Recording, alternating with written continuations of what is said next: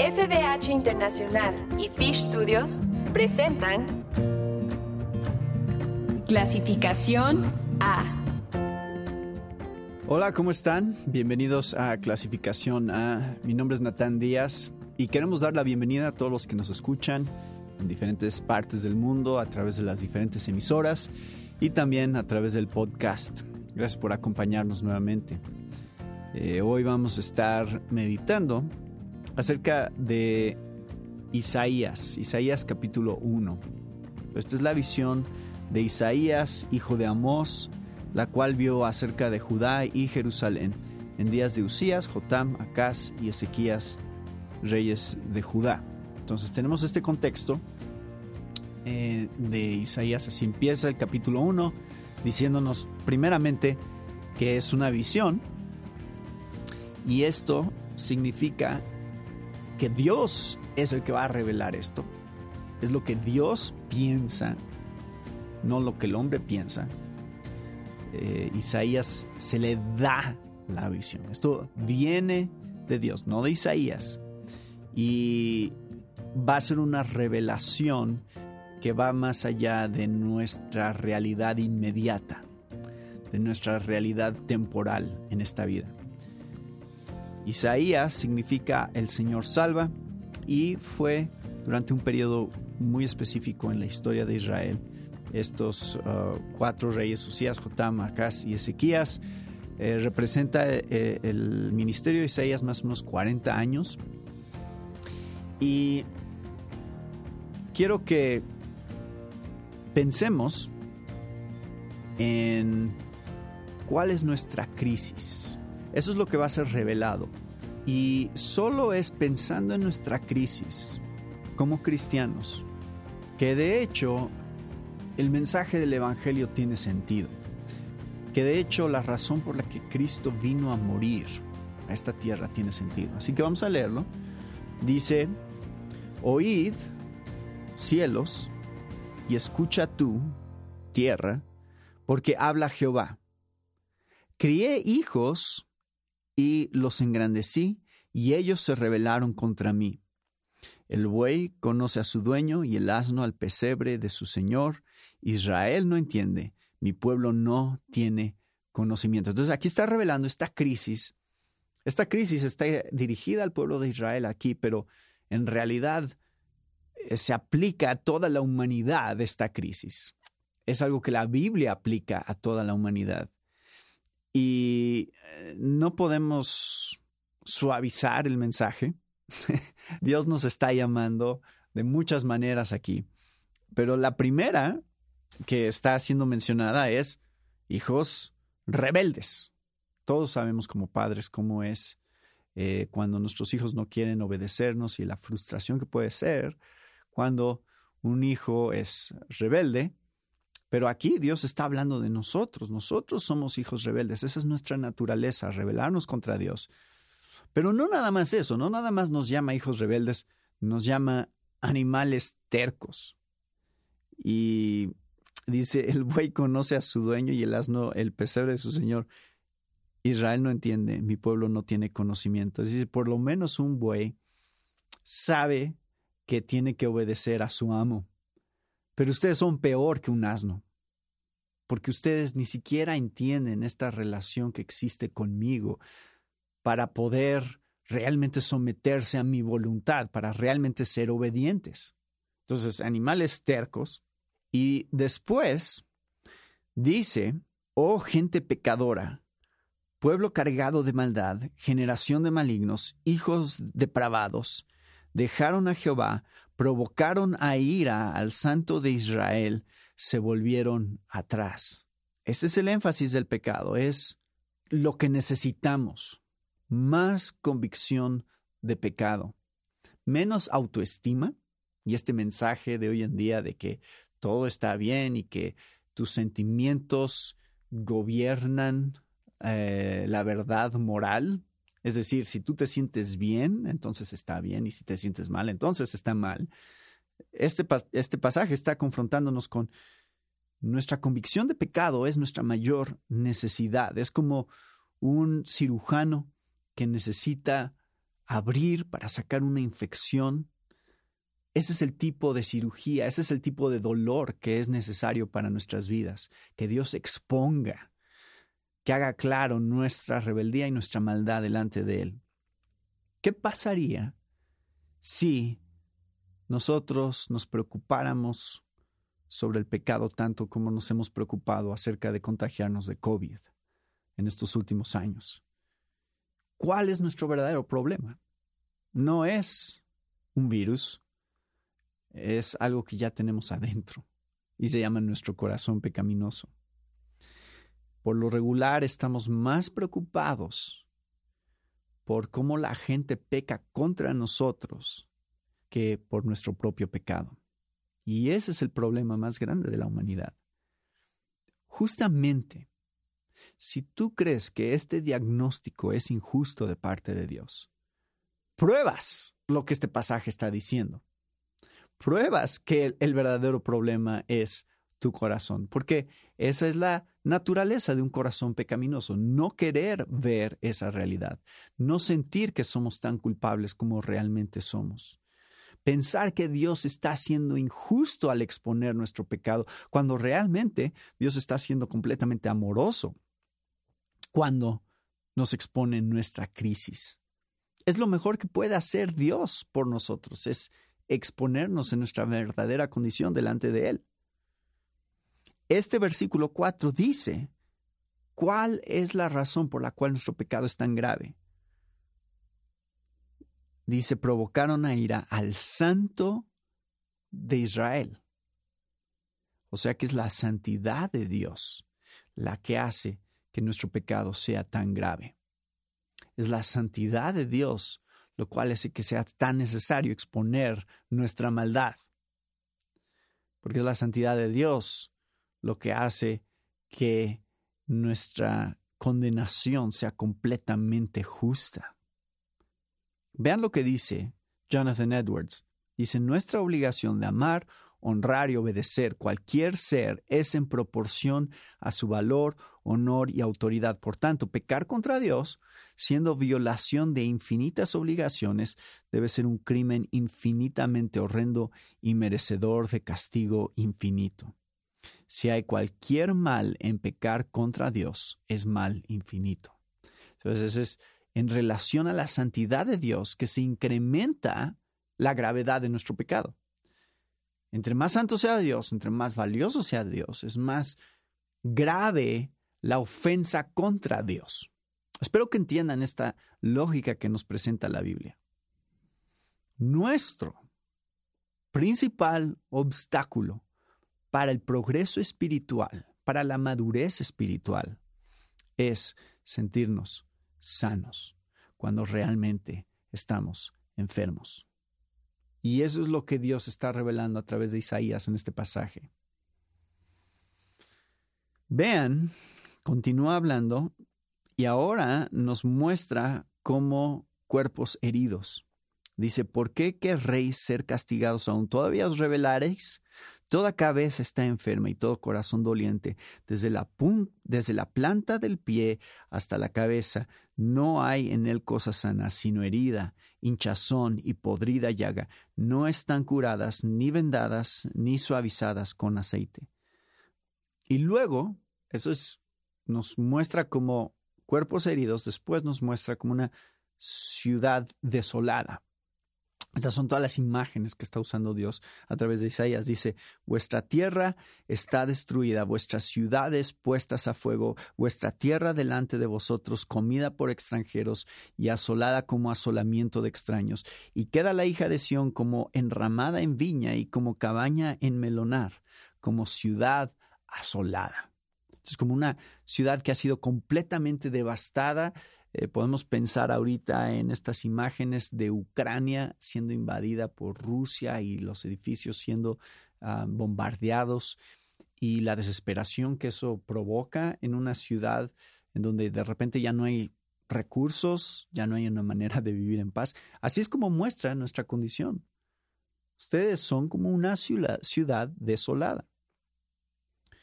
Pero aquí viene el primer destello de esperanza de este pasaje. Dice, si Jehová de los ejércitos no nos hubiese dejado un resto pequeño o un remanente, es otra palabra que se usa en la Biblia para describir este grupo de personas que Dios siempre tiene, siempre quiere salvar a este grupo de personas, pero si, si Dios no hiciera eso, dice el versículo 9, como Sodoma fuéramos y semejantes a Gomorra.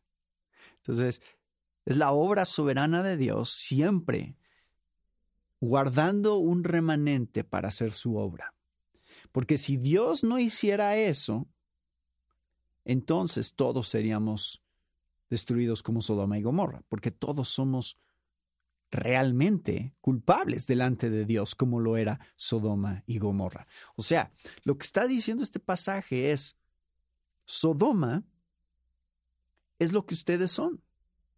En la realidad, ustedes son como Sodoma y Gomorra delante de Dios. Ellos recibieron lo que merecían. Pero Dios, por su misericordia, va a tener un remanente, va a apartar un remanente para que no todos sean destruidos, para que algunos reciban la misericordia y la gracia de Dios. Y entonces, dice, príncipes de Sodoma, oíd la palabra. Entonces todavía vuelve a enfatizar y llamar los príncipes de Sodoma a Israel. Príncipes de Sodoma, oíd la palabra de Jehová, escuchad la ley de nuestro Dios, pueblo de Gomorra. O sea, no nada más dije ustedes son como Sodoma y Gomorra, les dijo ustedes son Sodoma y Gomorra. ¿Para qué me sirve, dice Jehová, la multitud de vuestros sacrificios? Hastiado estoy de holocaustos de carneros y de cebo de animales gordos. No quiero sangre de bueyes, ni de ovejas, ni de machos cabríos. ¿Quién demanda esto de desde vuestras manos? Cuando venís a presentaros delante de mí para hollar mis atrios, no me traigáis más vana ofrenda. El incienso me es abominación, luna nueva y día de reposo. El convocar asambleas, no lo puedo sufrir. Son iniquidades vuestras fiestas solemnes, vuestras lunas nuevas y vuestras fiestas solemnes las tiene aborrecidas mi alma, me son gravosas. Cansado estoy de soportarlas. Cuando extendáis vuestras manos, yo esconderé de vosotros mis ojos. Asimismo, cuando multipliquéis la oración, yo no oiré. Llenas están de sangre vuestras manos. Entonces, nos está confrontando. Este pasaje es una confrontación directa hacia nosotros en nuestra crisis delante de Dios. Y la confrontación es, eres peor de lo que crees. Y eso es cierto para todos. En nuestra propia naturaleza, en nuestra propia condición delante de Dios, somos peores de lo que nosotros creemos que somos. Y Dios les está diciendo que su falta de confesión delante de Él, su falta de confesión por sus pecados, hacen que la adoración sea rechazada. No la puedo soportar su adoración.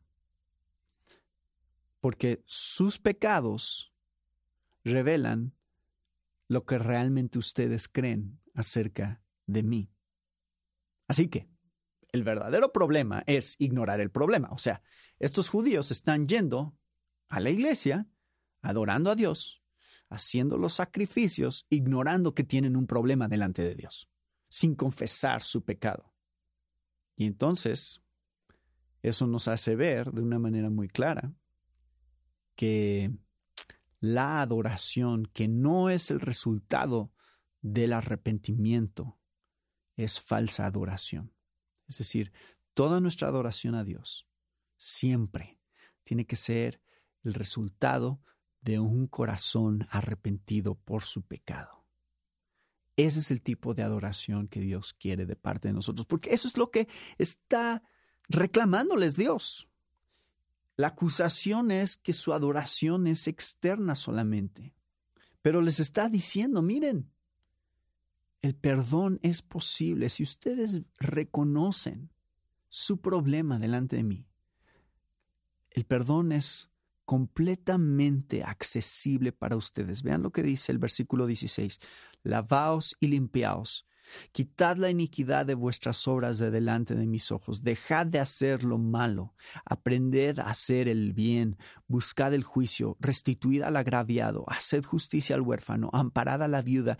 Venid luego dice Jehová, y estemos a cuenta, si vuestros pecados fueren como la grana, como la nieve serán emblanquecidos, si fueren rojos como el carmesí, vendrán a ser como blanca lana.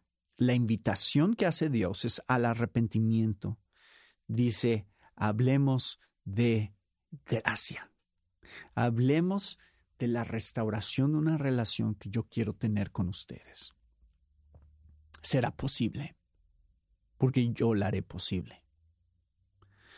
Y sigue desarrollando en el resto del capítulo 1 su culpabilidad por el adulterio, su culpabilidad por el homicidio, su culpabilidad en, en la injusticia que se manifiesta en, en, la pobreza, en cómo tratan a los pobres, en cómo mienten, en cómo buscan eh, sobornos, eso todo está desarrollado en todo el libro de Isaías, pero básicamente viene toda esta acusación que básicamente está diciendo, yo voy a juzgarlos. Y a través de juzgarlos, o sea, a través de exponer su pecado y decirles lo que ustedes merecen, es que yo los voy a limpiar. Es que yo los voy a sanar es que yo los voy a restaurar. Y eso es el tema a lo largo de todo el libro de Isaías. Especialmente el capítulo 40, vamos a ver eso en uno de los próximos programas, pero quiero que vean cómo es que es a través del juicio que Dios realmente trae salvación para su pueblo. El que Dios exponga nuestra maldad delante de Él es algo bueno. Debemos de darle gracias, Señor. Sí, expón nuestros ídolos, expón nuestros pecados para que podamos arrepentirnos. Porque si tú no nos juzgas, si tú no nos muestras qué tan malos somos, ¿cómo nos vamos a arrepentir? ¿Cómo vamos a venir delante de ti con esta invitación del versículo 18, donde dice, vengan a mí, estemos a cuenta. Si vuestros pecados fueren como la grana, como la nieve, serán emblanquecidos. Si fueren rojos como el carmesí, vendrán a ser como blanca lana. ¿Cómo vamos a hacer eso si no entendemos que tenemos pecado y que necesita ser perdonado, emblanquecido nuestro corazón? que nuestra culpabilidad sea quitada. ¿Cómo vamos a venir delante de Dios si Dios no nos trata con mano dura primero? Para que podamos ver nuestra realidad. Y nuestros ídolos, y esto sucede a lo largo de toda la Biblia, nuestros ídolos siendo expuestos siempre es algo bueno. Y creo que debe de ser una oración constante en nuestras vidas. Señor, expón mis ídolos, expón las cosas que atesoran mi corazón, que toman el lugar que solo tú deberías de tener en mi vida. Y hay algo que quiero mostrarles, preparándonos para Semana Santa justamente. Y ya lo leímos, pasamos por esto muy rápido, porque quería terminar con esto. Es algo que cuando yo estaba estudiando este capítulo y, pude ver esta conexión en el mismo libro de Isaías, estaba yo sorprendido de qué tan hermoso es ver esta conexión del versículo 5 y el versículo 6. Cuando somos descritos nosotros como un cuerpo herido, vean, vean el lenguaje que usa el pasaje. ¿Por qué querréis ser castigados aún? Ese es el lenguaje que está usando para un pueblo rebelde. Está, está mostrando que hay un castigo que merecemos y es por nuestra rebeldía. Todavía os rebelaréis. Y luego nos describe como toda cabeza está enferma, todo corazón doliente, desde la planta del pie hasta la cabeza, no hay en él cosa sana, sino herida, hinchazón y podrida llaga.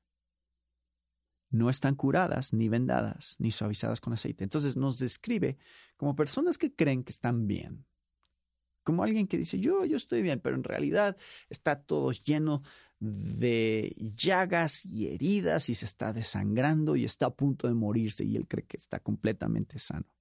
Esa es nuestra realidad delante de Dios. Eso es lo que describe esos, esos describen esos dos versículos 5 y 6. Pero aquí está lo increíble. Ustedes ya conocen probablemente lo que dice Isaías 53, 4 al 5. Isaías 53, 4 al 5 es una profecía específica sobre el siervo sufriente y sobre lo que el siervo sufriente vendría a hacer por nosotros. ¿Cómo es que Dios lograría lo que dice el versículo 18 de estar a cuenta con Él? Vengan a mí para que sus pecados sean perdonados. Bueno, más adelante en el libro de Isaías va a decir, ciertamente Él llevó nuestras enfermedades. Es el lenguaje del capítulo 1. Nosotros somos los enfermos. Ya nos había expuesto como enfermos, que creen que no están enfermos, pero sí lo están.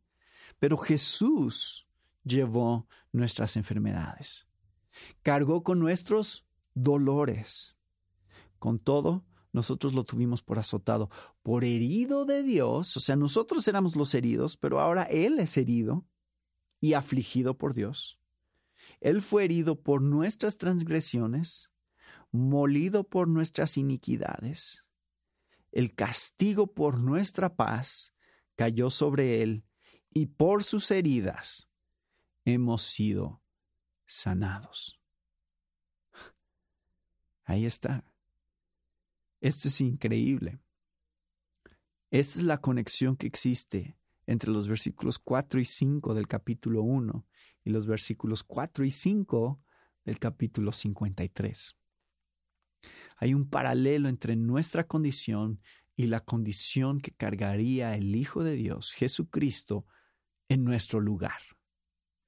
Y entonces encontramos parte de la respuesta ya, ya al, haber leído todo el libro de Isaías. Encontramos parte de la respuesta a nuestro problema. Nuestra crisis tiene que ser expuesta. El día que dejemos de estar conscientes de nuestra crisis, es el día que nos damos cuenta que no somos parte del remanente. Porque la manera en que el remanente responde ante ser expuestos en su verdadera condición delante de Dios es en arrepentimiento. En ver a Jesús como aquel que carga nuestras enfermedades y nuestros dolores y nuestras heridas, nuestra verdadera condición delante de Él, para que podamos encontrar el perdón de pecados y la reconciliación. ¿Vamos a vivir nuestra vida en arrepentimiento continuo? ¿O vamos a crear una religión y una máquina de tradiciones que nos hace sentir bien sobre nosotros mismos, que nos hace sentir superiores a los demás, que, decimos, mira, qué buenas personas somos nosotros los cristianos. Eso es justamente lo que Dios está juzgando aquí en el capítulo 1, nuestra hipocresía. Si tú no vives una vida de arrepentimiento delante de Dios, viendo tu necesidad del sacrificio de Cristo en tu lugar, entonces no has sido perdonado entonces no entiendes lo grandioso del Evangelio. Jesús nos está invitando a platicar. Vengan, hablen conmigo, reconozcan su condición delante de mí y serán perdonados. Eso es verdadera libertad. Y ese es nuestro estudio de Isaías 1 para el día de hoy. Y gracias a todos los que nos han acompañado con otro tema de interés para la familia de hoy. Se despide de ustedes, Natán Díaz.